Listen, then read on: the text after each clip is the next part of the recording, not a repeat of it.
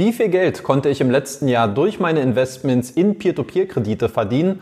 Und wie lautet mein rückblickendes Fazit zu den einzelnen Peer-to-Peer-Plattformen in meinem Portfolio? Die Antworten dazu nach dem Intro.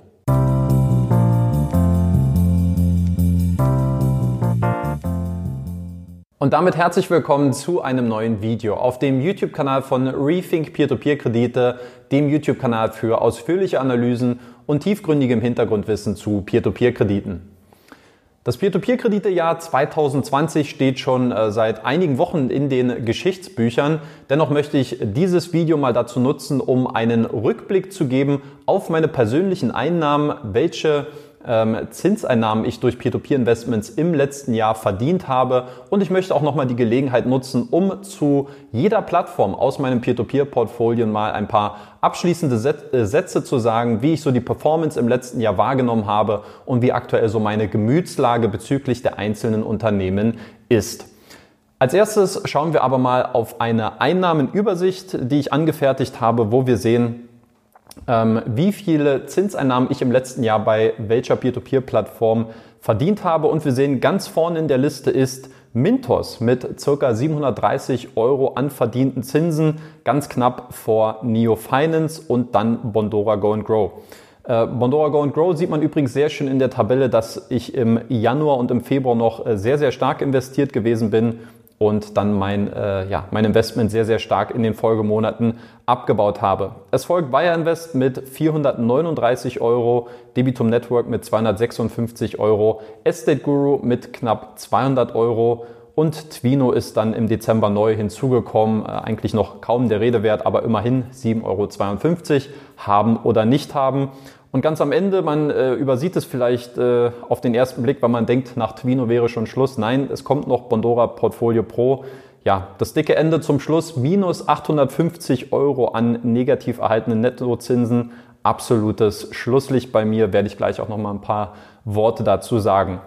Wenn wir einen Strich unter, äh, alles, unter alle Zahlen ziehen, dann bleibt am Ende ein Ergebnis von 200, Entschuldigung, von 2100 und 68,56 Euro. Ähm, das ist okay aus meiner Sicht. Das sind die vorsteuerlichen äh, Kapitalerträge durch meine Peer-to-Peer-Investments. Das entspricht ungefähr einem monatlichen Cashflow von äh, circa 180 Euro, wohlgemerkt aber vor Steuerabzug. Ähm, wenn wir das Ganze mit dem letzten Jahr vergleichen, das bietet sich ja ähm, gerade bei so einer Übersicht auch immer mal an. Vielleicht habt ihr auch im letzten Jahr meinen Rückblick schon gesehen. Wenn nicht, verlinke ich euch den hier nochmal oben. Ähm, dann entspricht das auf jeden Fall einem sehr, sehr deutlichen Rückgang zum letzten Jahr, nämlich von etwas mehr als 5000 Euro.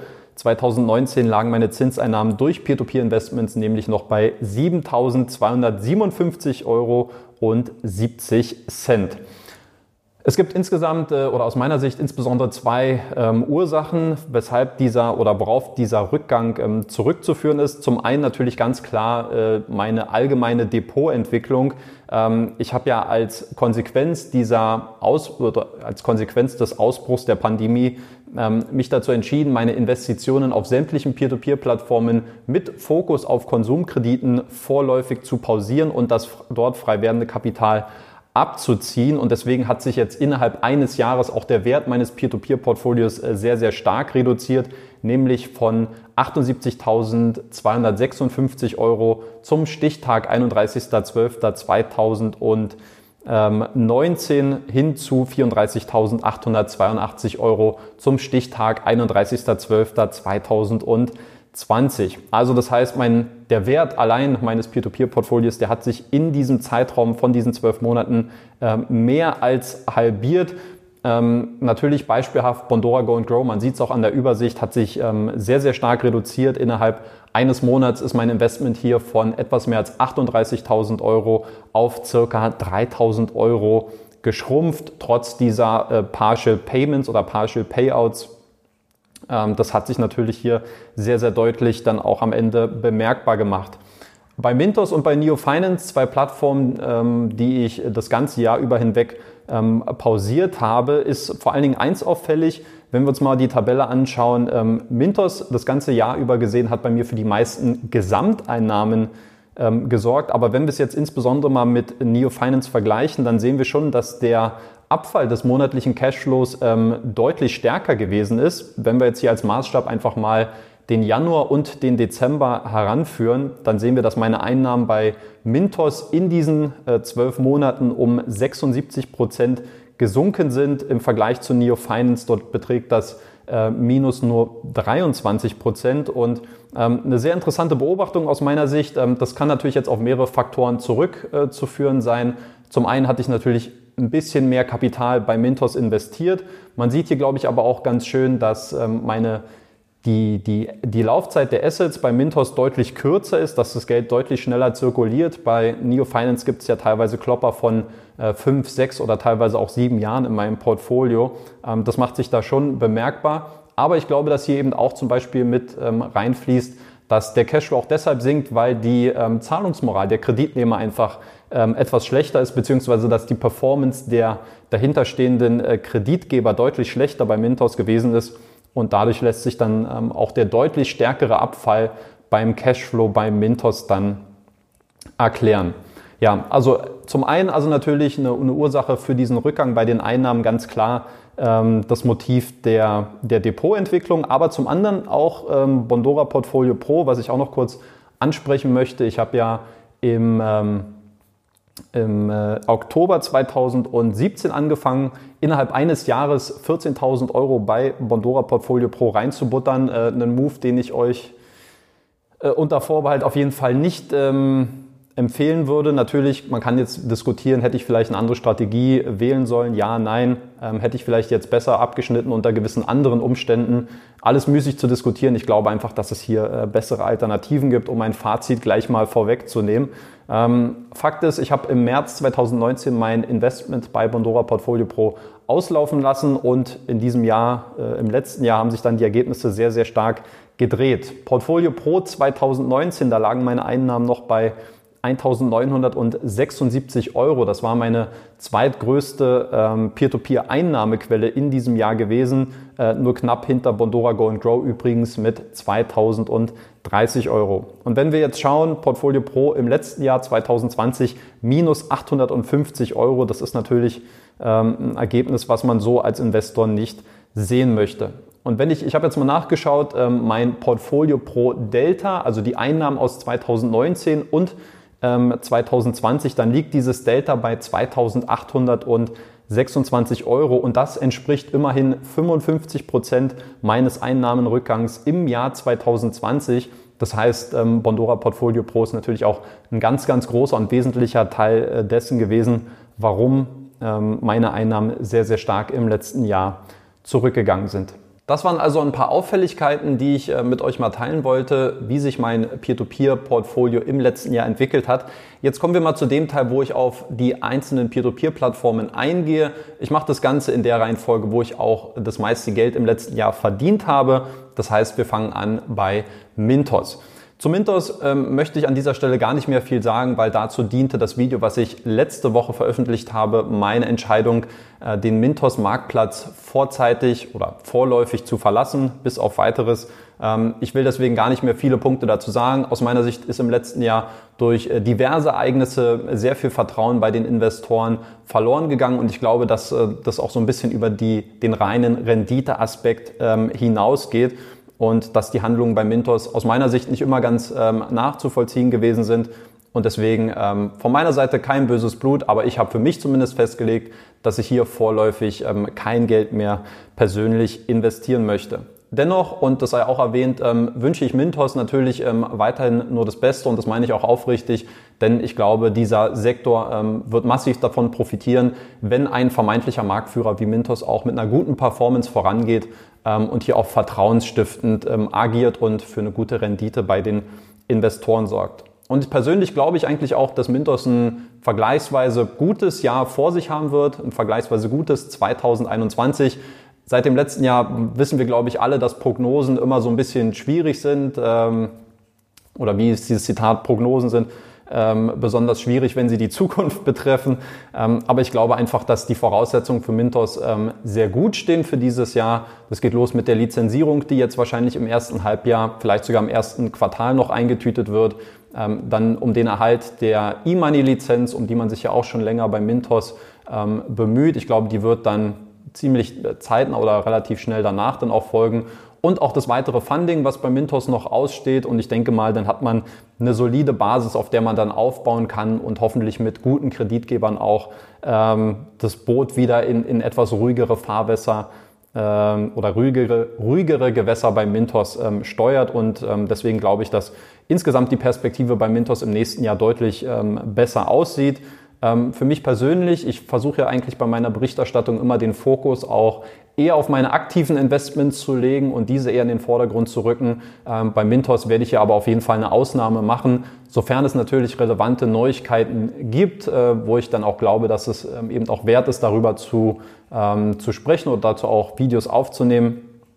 Denn es ist einfach der Marktführer und äh, nur weil ich dort jetzt nicht mehr investiere, ähm, sind sie ja nicht aus der Welt und ähm, deswegen wird es auch weiterhin auf diesem Kanal Mintos Videos geben, sofern ich darin eine gewisse Relevanz sehe. Persönlich werde ich mein Geld allerdings hier im Jahr 2021 äh, nicht mehr investieren. Dann kommen wir zu Neo Finance, der litauischen Peer-to-Peer-Plattform. Und Neo Finance ist ja die zweite Plattform äh, neben Mintos, bei der ich mich entschieden habe, mein Investment nicht mehr nur zu pausieren, sondern komplett einzustellen. Viele haben in den Kommentaren auch immer mal schon gefragt, hey, warum? Äh, kannst du dazu mal ein paar Worte sagen? Das werde ich jetzt in diesem Video machen.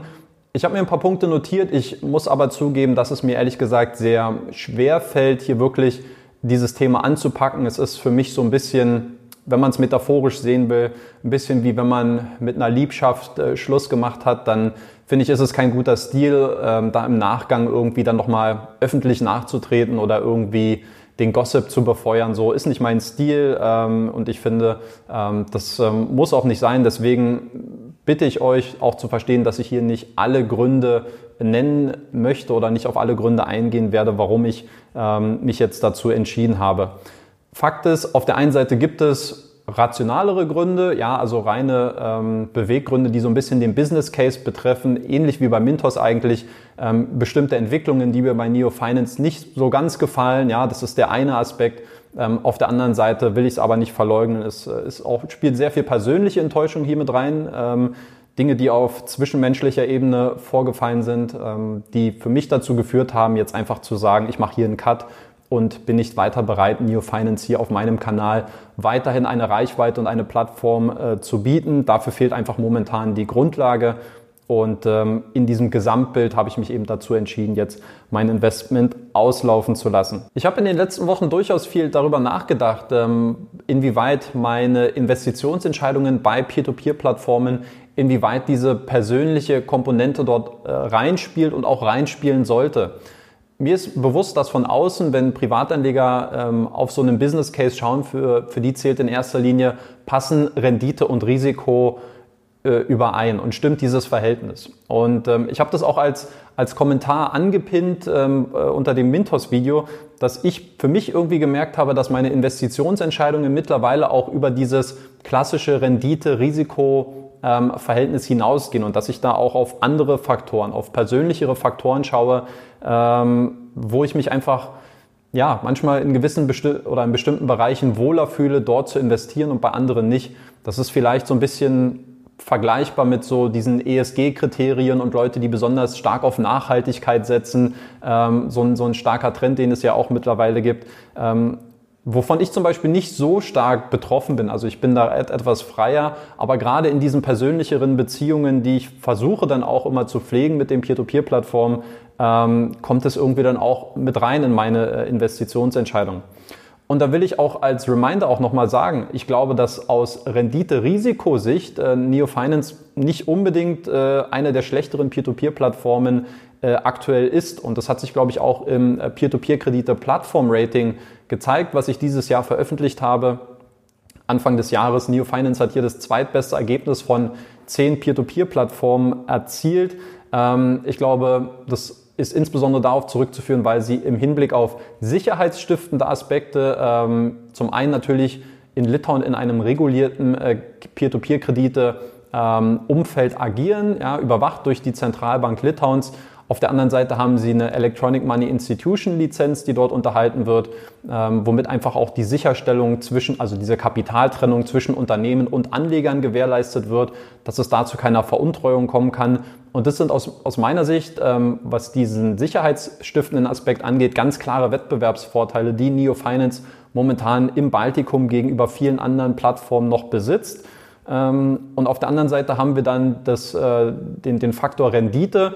Und auch hier muss ich sagen, also ich habe ähm, ein Jahr lang bei Neo Finance investiert, jetzt acht Monate lang die Füße stillgehalten und die Rendite liegt immer noch bei über 10,8 Prozent und da ist auch schon ein Quellensteuerabzug mit berücksichtigt. Also auch von der Perspektive ist die Rendite aus meiner Sicht zumindest noch äh, absolut in Ordnung.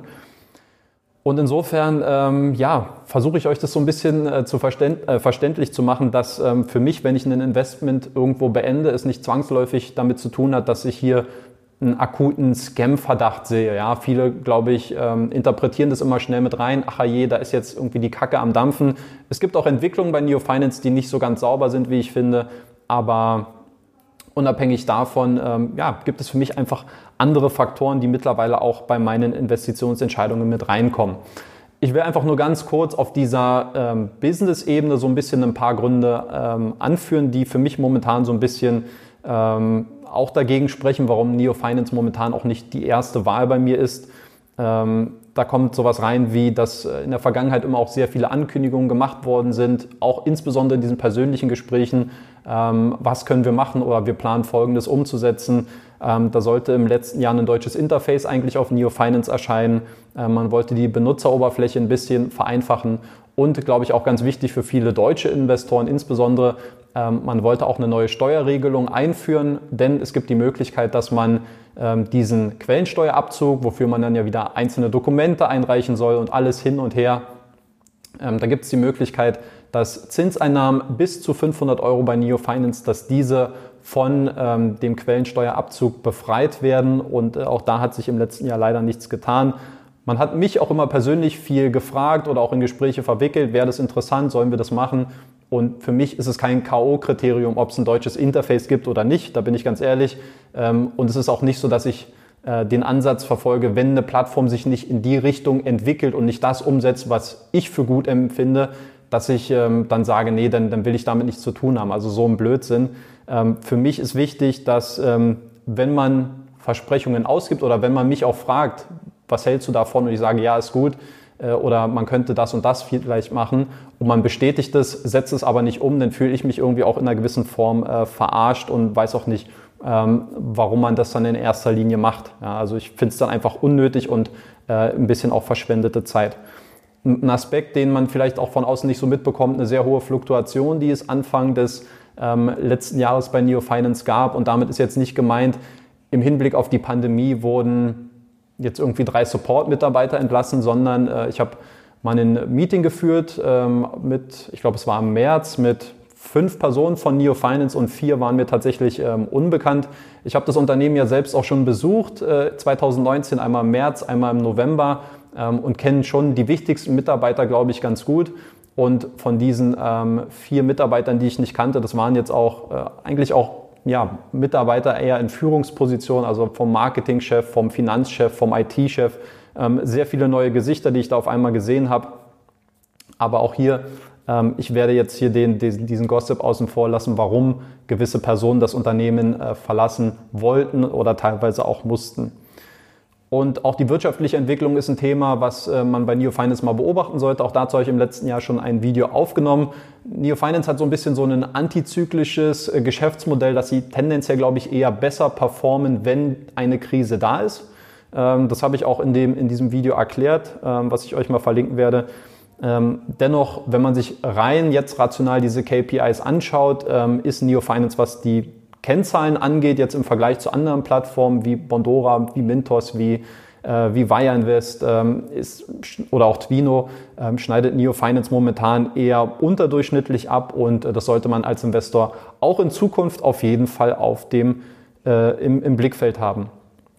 Ähm, für mich persönlich ähm, ich werde jetzt nicht auf Details eingehen, ich werde es nochmal wiederholen, aber es gibt ähm, faktisch, äh, so viel kann ich sagen, keine Kommunikation zwischen mir und Neo Finance seit etwas mehr als einem halben Jahr. und ähm, deswegen jetzt für mich, ähm, ich muss auch kritisch sein, ja, ich äh, will jetzt auch nicht sagen, dass es jetzt äh, 100% eine Schuld von Neo Finance ist. Ich glaube, ich äh, trage da sicherlich auch persönlich so meinen Teil mit dazu bei, ähm, dass es so ist, wie es ist. Ich finde es schade, wie sich das Verhältnis entwickelt hat. Ich hab, äh, bin mit sehr, sehr hohen Erwartungen an mein Investment bei Neo Finance rangegangen ähm, und dieser engere Kontakt, ja, der, der ist für mich persönlich wichtig und diese Kommunikationspolitik, die es momentan gibt gegenüber meiner Person, da ähm, gibt es dann auch keine Grundlage, um Neo Finance hier weiter in irgendeiner Form zu unterstützen, sei es durch die Reichweite hier oder durch die ähm, oder durch die ähm, ja allgemein durch die Aufmerksamkeit, durch die Berichterstattung.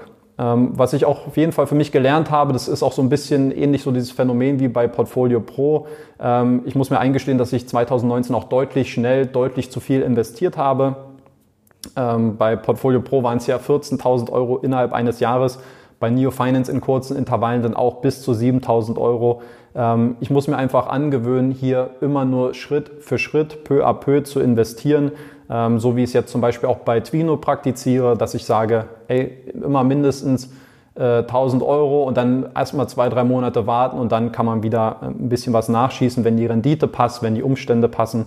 Ähm, und das ist so ein bisschen auch so ein persönliches Learning ähm, für mich persönlich. Ja, das war jetzt ein etwas längeres Statement zu Neo Finance. Ich werde mich bei den äh, kommenden Plattformen ein bisschen kürzer fassen.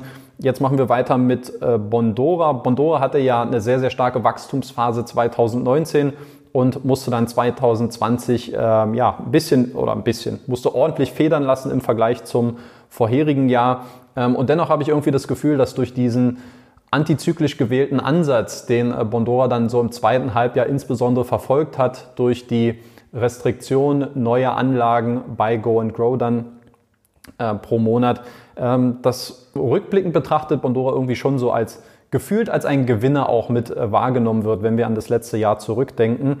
Ähm, ich habe es gesagt, für mich ganz klar das zentrale Motiv, über das man sich unterhalten muss bei Bondora, ist natürlich diese monatliche Neuinvestition pro Anleger bei Go and Grow. Äh, Im September reduziert auf 1000 Euro, im Dezember dann auf 400 Euro. Aus meiner Sicht hat das Ganze zwei Motive, ähm, die darauf zurückzuführen sind für diese Entscheidung. Zum einen will man die Investoren umerziehen, denn man hat Bondora Go and Grow seit jeher ähm, als ein einfaches Anlageprodukt vermarktet mit einer festen Rendite und einer scheinbar unbegrenzten Liquidität. Und jetzt ist dieser Bumerang ähm, so ein bisschen zurückgekommen im letzten Jahr. Und man hat aus Pandora Sicht auf einmal gemerkt, hey, auf einmal sind wir in einer Situation, wo deutlich mehr Investoren ihr Geld zurückhaben wollen, als effektiv durch unser Kreditportfolio verdient worden ist und eingesammelt worden ist. Ähm, und ich glaube, dass es auch für Bondora in gewisser Weise unerwartet kam und äh, dass man jetzt auch nach einer langfristigen Lösung gesucht hat, wie man solche Szenarien in Zukunft auch ähm, vermeiden bzw. verhindern kann. Und ich glaube, dass diese Begrenzung der Neuinvestition, das folgt ja diesem Prinzip der künstlichen Verknappung, also einfach so ein bisschen eine Exklusivität herzustellen. Und ich glaube, das Ziel, was dahinter steht, zum einen will man dadurch fördern, dass Investoren regelmäßiger einzahlen und äh, dafür gerne auch in kleineren Tranchen und dass man auch eine Verhaltensänderung sieht, wenn es dann zum Abheben von Go and Grow kommt, weil man sagt, hey, du kannst dir das gerne Stück für Stück aufbauen, kannst auch sofort dein Geld zurückhaben, unter gewissen Parametern natürlich, aber um das Ganze wieder aufzubauen, das wird dich dann schon ein bisschen äh, mehr Zeit kosten. Und insofern werden Investoren, glaube ich, ein bisschen nachsichtiger schauen, will ich jetzt wirklich auch mein ganzes Kapital dort abziehen und es ähm, ja, nicht überstrapazieren mit dieser äh, sogenannten Tagesgeldalternative. Ähm, ja, und das Ergebnis, glaube ich, von dieser Maßnahme ist, glaube ich, relativ eindeutig. Ähm, kurzfristig betrachtet ähm, geringeres Wachstum für Bondora, aber langfristig eben ein deutlich besserer Planungshorizont. Und ein zweites Motiv, was hier mit zukommt, aus meiner Sicht auch die Performance des Kreditportfolios. Ähm, ich glaube, auf der einen Seite gibt es ja diese Diskussion, Angebot und Nachfrage, da so eine gewisse Parität herzustellen. Ähm, ich würde aber gerne mal die Dimension reinbringen, dass man sich auch um die Performance des Kreditportfolios kümmert und sich das mal ein bisschen näher anschaut. Ähm, es gibt ja schon Blogger, die auch teilweise kritische Beiträge zu der Performance des Kreditportfolios bei Bondora veröffentlicht haben. Ich habe ja dieses oder letztes Jahr auch meinen Beitrag dazu geleistet mit äh, der Fragestellung, lohnt sich Bondora Portfolio Pro? Ähm, was für mich ganz wichtig ist und was ich auch kommunizieren möchte, ähm, Bondora monetarisiert sich in der Regel unabhängig von der Kreditperformance. Ja, das ist ganz wichtig zu verstehen. Aber es gibt eben ein Versprechen bei Bondora Go and Grow und das liegt bei 6,75 Prozent. Und das ist, dieses Versprechen ist schon an eine gewisse Performance gekoppelt, die Bondora auch herstellen muss. Und wenn diese nicht gehalten werden kann, dann äh, sind die Probleme vorprogrammiert und deswegen glaube ich, ist es einer der aller, allerletzten Maßnahmen, die wir wahrscheinlich sehen werden, dass Bondora jemals ähm, diese, diese Rendite, dieses Renditeversprechen nach äh, unten korrigiert, weil dann äh, sollten wirklich alle Alarmglocken an sein. Ähm, und allein schon um das zu verhindern, ähm, wird es, glaube ich, sehr interessant äh, sein, da auch mal ein bisschen ähm, sich weiter damit zu beschäftigen, wie sich die Performance des Go and Grow Kreditportfolios insbesondere ähm, entwickeln wird. Dann schauen wir auf Wireinvest, die lettische Peer-to-Peer-Plattform und hier muss ich sagen, ist der Jahresverlauf ähm, in gewissen Teilen relativ ähnlich zu dem äh, von Bondora.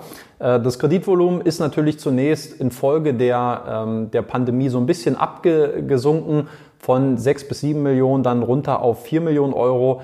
Es hat sich dann äh, relativ lange stabilisiert bis zum Ende des Jahres, ja, immer mal wieder mit kleineren Ausreißern nach oben, aber insgesamt ein sehr, sehr ähm, ja, kontinuierliches Wachstum oder ein sehr kontinuierlicher Trend, den man hier bei Bayernwest äh, beobachten konnte. Und ich glaube, dass, und daher auch die Parallele zu Bondora, dass auch hier die Prämisse sehr stark ist, ähm, das Wachstum ein bisschen äh, runterzufahren. Das sieht man immer mal wieder, wenn es auch so ein bisschen Cash-Drag gibt an der einen oder anderen Stelle, jetzt auch so im, im Verlauf der letzten Wochen oder auch schon im letzten Jahr so ein bisschen, ähm, dass einfach die Nachfrage schon noch ein bisschen größer ist bei Bayern West, aber man das jetzt momentan, glaube ich, sich da, dass man sich ganz gut eingependelt hat und sagt, ähm, wir schauen lieber noch ein bisschen stärker auf die Performance momentan und schauen, dass sich das Kreditportfolio gut entwickelt, dass wir gute Kreditnehmer auswählen.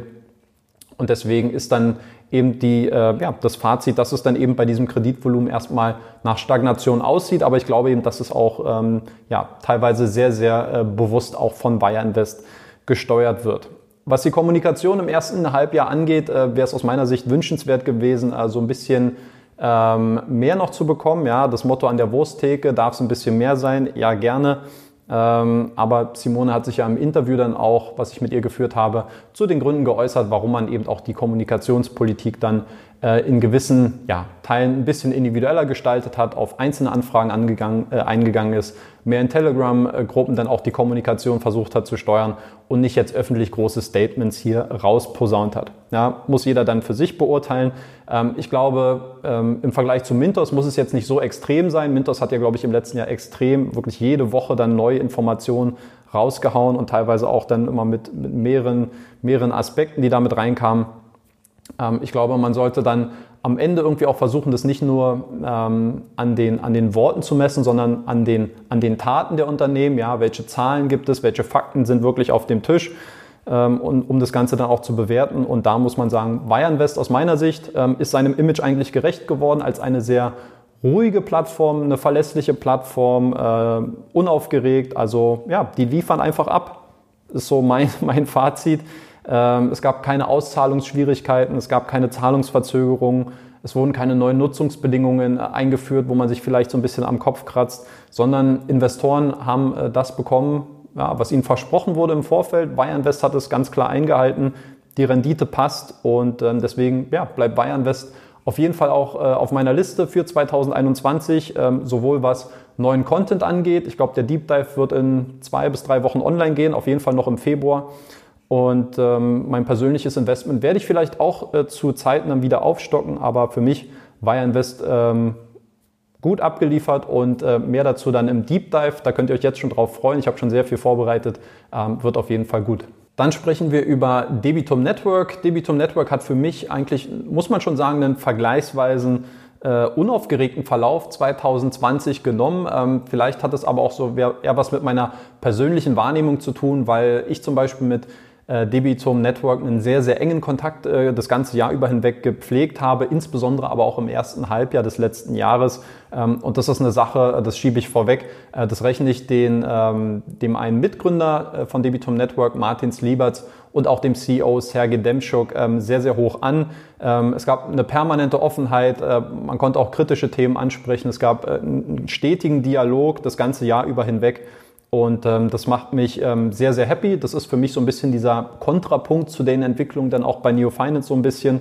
Ähm, und das war für mich sehr vertrauensstiftend nochmal zusätzlich zu dem, was ich äh, bereits bei Debitum Network erfahren hatte. Ähm, bei Debitum Network selbst muss ich sagen, ähm, wo dann diese Krise losging oder wo es so ein bisschen mit dieser Corona-Pandemie sich so ein paar Dinge bewegt haben, ähm, muss ich auch zugeben, ähm, ich hatte auch die größte Sorge um Debitum Network im letzten Jahr, denn äh, ich habe das Investment ja erst im Juni 2019 angefangen ähm, und da war die Plattform noch nicht mal ein Jahr am Markt aktiv, also noch eine sehr junge, eine sehr kleine Plattform. Ähm, ich kannte sie natürlich schon seit der Gründung, habe sie dann auch im März 2019 persönlich besucht. Ich war mir allerdings genau vielleicht wegen so einer Konstellation auch unsicher, ob ich mein Investment bei Neo Finance, äh, bei Debitum Network tätigen sollte oder nicht. Ähm, nicht, weil ich nicht von der Vision des Unternehmens oder von den Vorerfahrungen äh, der, der Teammitglieder äh, überzeugt wäre, sondern weil es einfach auch eine Plattform ist, die sehr jung ist und tendenziell immer auch am stärksten gefährdet ist, wenn es zu solchen Extremsituationen kommt. Ähm, wie man so sagt, so die, die, so die, die kleinen Fische werden vermeintlich so als erstes gefressen. Und ähm, ich habe mir lange überlegt, ob ich überhaupt bei Debitum Network investiere. Und das hat sehr viel was damit zu tun, weil ich nicht oder weil ich ungern ein Vorreiter dafür sein möchte, äh, immer zu sagen, wie das teilweise auch von anderen praktiziert wird, ich bin der, einer der ersten Investoren gewesen. Ja, es gibt wirklich Leute, die das, äh, das beobachte ich schon ein bisschen länger, äh, die wirklich bei jeder Pommesbude investieren und dann sich im Nachgang damit dann irgendwie vermarkten. Ich bin Investor seit Stunde eins. Ich habe das sofort schon miterlebt, was dort passiert ist. Ähm, ich möchte kein Vorbild für sowas sein. Ich möchte, dass eine Plattform, gerade junge Plattformen, die sollen sich erstmal entwickeln, die sollen einen gewissen Track Record äh, raufbringen. Und natürlich kann man auch über die berichten, aber so ein persönliches Investment von mir geht eben irgendwie immer auch mit einher, dass man sehr viel diese Unternehmen gleich beleuchtet. Und ich will einfach kein falsches Vertrauen vorgaukeln, sondern ich finde das Unternehmen cool, ich bin gerne Teil, da, Teil dessen und das war für mich auch ein, ein, wichtiger Beweggrund, warum ich gesagt habe, ich möchte auch eine Signalwirkung setzen, dass ich jetzt eben nicht sage, ich pausiere jetzt bei Debitum Network, sondern ähm, das ist, ähm, hat für mich was mit ja, also einer gewissen Art von Unterstützung zu tun. Ja, wenn ich es aus anderen Faktoren vielleicht beurteilen würde, hätte ich vielleicht sagen müssen, müsste ich es auch pausieren. Aber mir war das wichtig, dann auch permanent dabei zu bleiben und auch dieses Unternehmen dadurch in einem ganz kleinen Teil zu unterstützen, dass ich eben auch kommuniziere. Debitum Network ist aktiv in der Kommunikation. Sie haben mir sehr viele Zahlen auch transparent ähm, kommuniziert und ich habe, ja, da kann jetzt jeder dann auch beurteilen, äh, du wirst vielleicht geblendet oder da, der wird dir sonst was erzählt. Mag sein, dass dann vielleicht meine Menschenkenntnis, ähm, keine Ahnung, ob ich die überschätze, weiß ich nicht. Aber für mich war es eben wichtig, auch hier mit dabei zu bleiben. Und ähm, ja, keine Frage, auch bei Debitum Network ist nicht alles Gold, was glänzt. Ja, das soll jetzt auch nicht alles hier schön geredet werden. So, ich glaube, es äh, liegt noch einiges an dem Unternehmen, ähm, an Arbeit äh, auf dem Tisch, ähm, was erledigt werden muss, um sich dann wirklich auch ähm, zu etablieren. Ähm, ich werde auf jeden Fall mehr Content 2021 äh, liefern. Es gibt ja dann teilweise auch immer so Stimmen, hey, wie sieht's aus? Da gibt's irgendwie so ein bisschen so äh, aus der Vergangenheit mit irgendwelchen ICOs, so ein paar Betrugsvorwürfe. Auch dazu werde ich ähm, mal einen, einen Beitrag machen und Debitum da mal zu Wort kommen lassen. Also da wird noch einiges kommen zu Debitum und ähm, ich werde da weiterhin auch äh, dem Unternehmen auf den Füßen stehen und ähm, ja, werde wahrscheinlich mein Investment jetzt nicht ausbauen, weil es für mich im Verhältnis zu anderen Investments eigentlich schon ein Tick zu groß ist. Aber ich werde es auf jeden Fall aufrechterhalten und hier ähm, aller Voraussicht nach auch kein Geld abziehen. Und es wird auf jeden Fall neuen Content zu Debitum demnächst, aber auch generell 2021 geben. Dann kommen wir zu Estate Guru, der estnischen Immobilienplattform. Und ich fasse mich kurz und nehme es gleich vorweg. Für mich persönlich ähm, ist Estate Guru der Gewinner des letzten Jahres gewesen. Ähm, unfassbares Wachstum hingelegt, die Performance dabei gleichzeitig auf einem sehr, sehr guten Niveau gehalten. Die Kommunikation, alles drum und dran, so wie sie ähm, einfach ihr, ihr ganzes Business vorantreiben, die Transparenz, die sie zeigen, die Kommunikation. Es, es gibt für mich ehrlich gesagt ähm, ja, man kann es natürlich immer so, man kann überall sein Haar in der Suppe finden, klar. Und es gibt auch bei Estate Guru einige Themen, die man dann sicherlich jetzt vielleicht auch ein bisschen kritischer ansprechen kann. Aber äh, wenn man das große ganze Bild sieht, für mich Estate Guru einfach momentan die beste Alternative. Ähm, ich will gar nicht so viel zum Jahresverlauf sagen, denn ich habe äh, mich ja erst vor wenigen Wochen sehr, sehr ausführlich in einer halben Stunde über Estate Guru oder eine halbe Stunde lang über Estate Guru geäußert. Meine Erfahrungen nach äh, zwei Jahren bei Estate Guru Schaut es euch gerne an, wenn euch das interessiert. Ähm, ich bin sehr, sehr stark davon überzeugt, dass sich dieser eingeschlagene Wachstumstrend ähm, aus dem letzten Jahr auch in dieses Jahr mit hineinziehen wird und dass wir dieses Jahr noch einiges von Estate Crew hören werden. Ich persönlich habe ja im letzten Jahr zweimal nachgeschoben, jeweils 1000 Euro. Und ähm, für mich ist es auch immer eine Frage, äh, put, put the money where your mouth is. Und äh, diese Überzeugung von Estate Guru, so, ähm, die wird sich auch bei mir ähm, in meinem Portfolio manifestieren und sicherlich an der einen oder anderen Stelle werde ich auch nochmal etwas Geld nachschießen zu Estate Guru, wenn es weiterhin so läuft. Ähm, und deswegen wird sich Estate Guru mittelfristig oder ich glaube eigentlich auch schon kurzfristig zu einer der Top 3 Positionen bei mir im Portfolio ähm, ja, äußern und ähm, bin sehr, sehr happy mit Estate Guru und äh, freue mich auf alles, was äh, in diesem Jahr noch vor uns liegen wird mit der estnischen Immobilienplattform. Und last but not least sprechen wir über Twino, die als erste und einzige Peer-to-Peer-Plattform neu im letzten Jahr in mein Peer-to-Peer-Portfolio gewandert sind. Für mich, Twino ist natürlich grundsätzlich erstmal ein riesengroßer äh, Nichtbankenkreditgeber, einer der größten, äh, die wir in Kontinentaleuropa besitzen. Twino hat sich in der Vergangenheit so ein bisschen äh, selbst ans Bein geschossen mit äh, so einem ja, Expansionskurs, der nicht so ganz optimal gelaufen ist 2017. Aber ich glaube, die Wunden äh, sind geheilt, die Wunden sind geleckt und mittlerweile ähm, ist man wieder auf einem sehr, sehr guten ähm, Weg nach oben.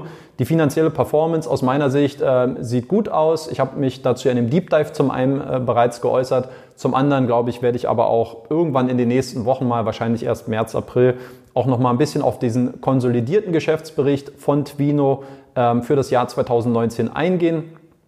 Ähm, ich habe mir schon mal angeschaut, aus meiner Sicht ähm, sieht es auch gut aus. Ähm, ich werde mich dazu dann noch mal ein bisschen detaillierter äußern.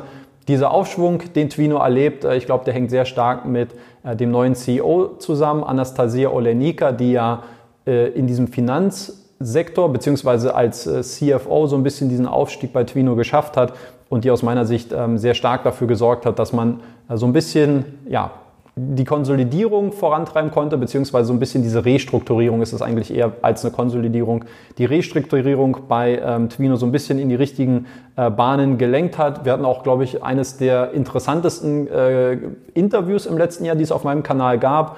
Ähm, wenn ihr es noch nicht gesehen habt, sehr, sehr interessantes Gespräch, über eine Stunde lang. Ähm, sehr, sehr ehrlich, sehr, sehr offen und äh, haben uns nicht nur schöne Floskeln äh, entgegengeworfen. Deswegen ähm, für jeden, der sich da mal in, dafür interessiert, äh, seid gerne eingeladen, euch das mal anzuschauen.